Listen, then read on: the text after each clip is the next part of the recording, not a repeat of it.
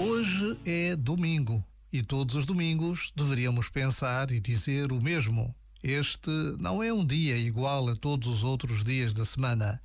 Para quem tem fé, o domingo é o dia do Senhor, o dia em que todos somos convidados a ir à missa, o dia em que nos reunimos à volta da mesa de tantos e tão diferentes altares para ouvir a palavra, para celebrar a Eucaristia em comunidade unidos a milhões de crentes por todo o mundo.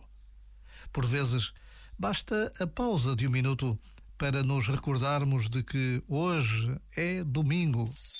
Este momento está disponível em podcast no site e na app.